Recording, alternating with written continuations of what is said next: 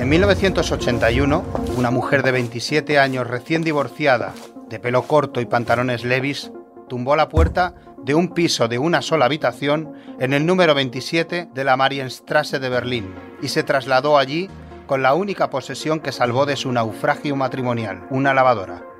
En aquella época, la política de vivienda de la RDA solo garantizaba un techo a aquellos que tenían trabajo y un trabajo a aquellos que tenían un techo. Sin ninguna de las dos cosas, a Angela Dorothea Merkel solo le quedó una opción, ser una ocupa e ir ganando algo de dinero trabajando en una discoteca. Nada hacía presagiar que aquella chica iba a convertirse dos décadas más tarde en la mujer más poderosa de Europa y en la maquinista de la locomotora alemana durante 16 años. Merkel ha definido un estilo de liderazgo difícil de copiar que ahora, en su marcha, deja un enorme vacío de poder. Ninguno de sus aspirantes a sucesores cuenta con su carisma y su aprobación popular, pero tendrán ante sí la difícil misión de hacerlo olvidar. Tanto el democristiano Laschet como el socialdemócrata Scholz se mueven estos días buscando aliados para consolidar sus aspiraciones a canciller. Para conocer algo más de la Alemania que nos viene tras 16 años de merkelismo, vamos a hablar en este episodio de Sala de Mapas con Silvia Román, jefa de la sección de Internacional y antigua corresponsal en Berlín del diario El Mundo, y Carmen Valero, nuestra periodista en la capital de Alemania. Yo soy Alberto Rojas y esto es Sala de Mapas, el podcast de la sección de Internacional del diario El Mundo. Comenzamos. Hola Silvia, ¿cómo estás? Hola, encantada.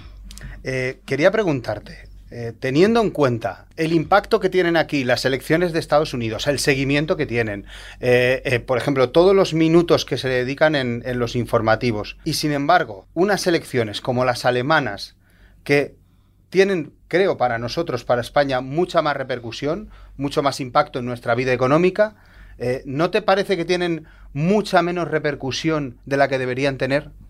Bueno, sí, es una mezcla de factores. Puedes empezar por el factor económico, por supuesto, y, geopolítico, que Estados Unidos es, es, la primera potencia mundial por ahora. Y luego también tenemos el gran show americano, ¿no? Es la, la, pieza cultural, ¿no? El cine. Parece que, que, Estados Unidos lo tenemos aquí al lado, nos conocemos sus calles, sus gentes, eh, sus estados. Eso también influye mucho. Pero, por supuesto, Alemania es muchísimo más importante y clave para nuestro día a día para cada vez que salimos, lo que compramos, lo que hacemos, lo que determinamos, cómo puede ser si tenemos una crisis. Eh, Berlín manda, por supuesto. Tú fuiste corresponsal en Berlín en esos años decisivos de la llegada de Merkel al poder. ¿Qué recuerdas de sus primeros pasos como política y cómo ha ido evolucionando en estos 16 años?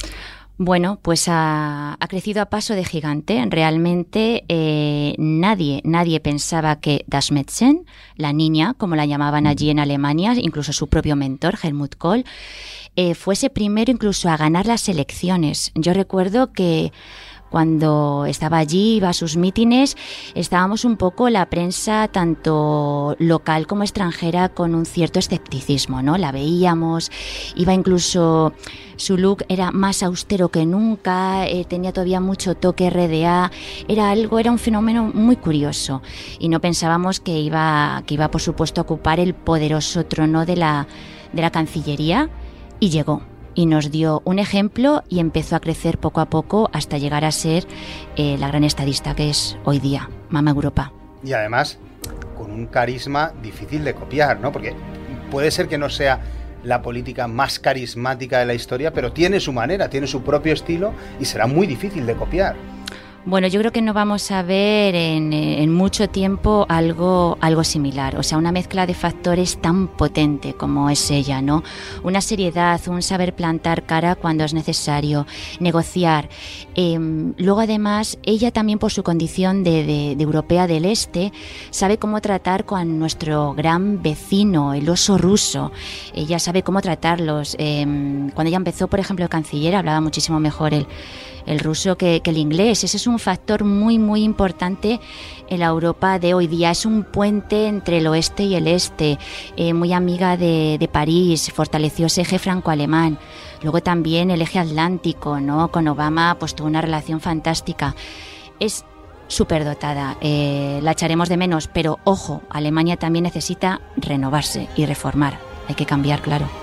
Se me ocurren dos imágenes que, que yo creo que todo el mundo las tiene en su, en su cabeza. La primera es con Macron en ese aniversario del, del, armisticio de la Primera Guerra Mundial, los dos abrazados. Mm. Eh, la segunda no es tanto una imagen, sino una relación. Como tú dices, ella hablaba perfectamente ruso y Putin hablaba perfectamente alemán. Y eso ha configurado una relación que ha hecho, como tú dices, que, que no haya que ese telón de acero o que esa relación que podría haber sido mucho más fría, al final haya sido más cercana y, y, bueno, pues probablemente se han solucionado muchos problemas que de otra manera, que o que ahora mismo sin ese puente del que hablas va a ser más difícil solucionar. Uh -huh. Pero ojo que ha sido una relación, eh, yo creo que más que amigable, de respeto. O sea, Putin la respetaba, ella se hizo respetar porque luego no han conectado, no han conectado de, del todo. Pero es verdad que eso es muy importante, ¿no? Que para una, para un país como Rusia, que quiere que se le hable de usted, ella sabía cómo contactar con Moscú. ¿Cómo ha cambiado Alemania? Me refiero, de esa manera paralela al cambio de Merkel, ¿cómo ha cambiado Alemania desde que tú estuviste allí?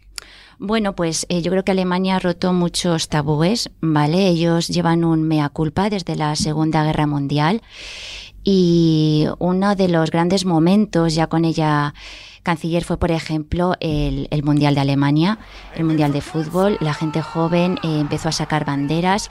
Bueno, eso es un ejemplo, es un símbolo, ¿no? Esas nuevas generaciones. Ella, en estos tres últimos lustros, pues ha, ha permitido que esas nuevas generaciones hayan conseguido un equilibrio entre Está bien, es cierto, lo que hicimos no se puede olvidar en Europa, pero yo no quiero seguir arrastrando esa mea culpa. Yo también quiero tener mi pequeño nacionalismo y orgullo alemán. Yo creo que esa, ello lo ha conducido bastante bien. Me llamó mucho la atención, sobre todo durante las últimas inundaciones de Centro Europa que afectaron tanto a Alemania, cómo eh, se habló de ese déficit de infraestructuras o de renovación de infraestructuras. Hablo de puentes, autopistas, o sea, uno cree, uno pensaba que la locomotora Europa estaría mejor en ese sentido, pero incluso se decía que tenía muy pocos kilómetros de alta velocidad, no sé, cosas que probablemente Alemania también necesite repensar y necesite renovar. Sí, es lo que comentábamos antes, las necesarias reformas y sobre todo en la zona oeste, por ejemplo, que fue donde las, las inundaciones después de la reunificación se volcó todo la, en el este y el oeste era muy poderoso, muy potente, pero claro, va, va, pasando el tiempo. Ese es uno de los grandes objetivos que yo creo que tiene que tener el, próximo canciller, ¿no? Que la gran potencia económica europea despegue, que coja impulso, que se remoce. Te voy a pedir que te mojes. Con todo el conocimiento que acumulas de Alemania, ¿tú quién crees que lo tiene mejor para formar gobierno? ¿Los conservadores o los socialdemócratas? Bueno, deberían ser los socialdemócratas, ¿no? Se supone que es que quien gana es el primero que tiene que empezar con los contactos y negociaciones.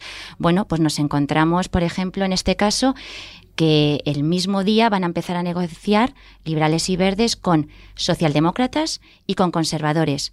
¿Por qué? Porque quienes tienen la llave del poder, los liberales y los verdes, en especial los liberales, quieren gobernar con los conservadores. Con lo cual, Olaf Scholz, el socialdemócrata, es muy hábil o puede que por una vez vaya a haber coalición con el segundo más votado. Creo que dependiendo de cómo se hagan esas coaliciones nos puede afectar a España de una manera o de otra. Bueno, de entrada ya nos va a afectar de una manera muy directa y es que sí es seguro que van a estar los liberales en el poder. Los liberales piden el Ministerio de Finanzas y ahí está el, líder eh, liberal, eh, Lindner, que está reclamando eh, ese ministerio, Finanzas. Con lo cual habrá un halcón de la austeridad al frente y esto va a afectar mucho, mucho a España.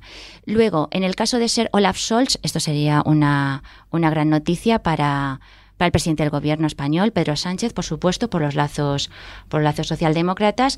En caso de ser Laschet, bueno, sería más una continuación ya del, del legado de Merkel.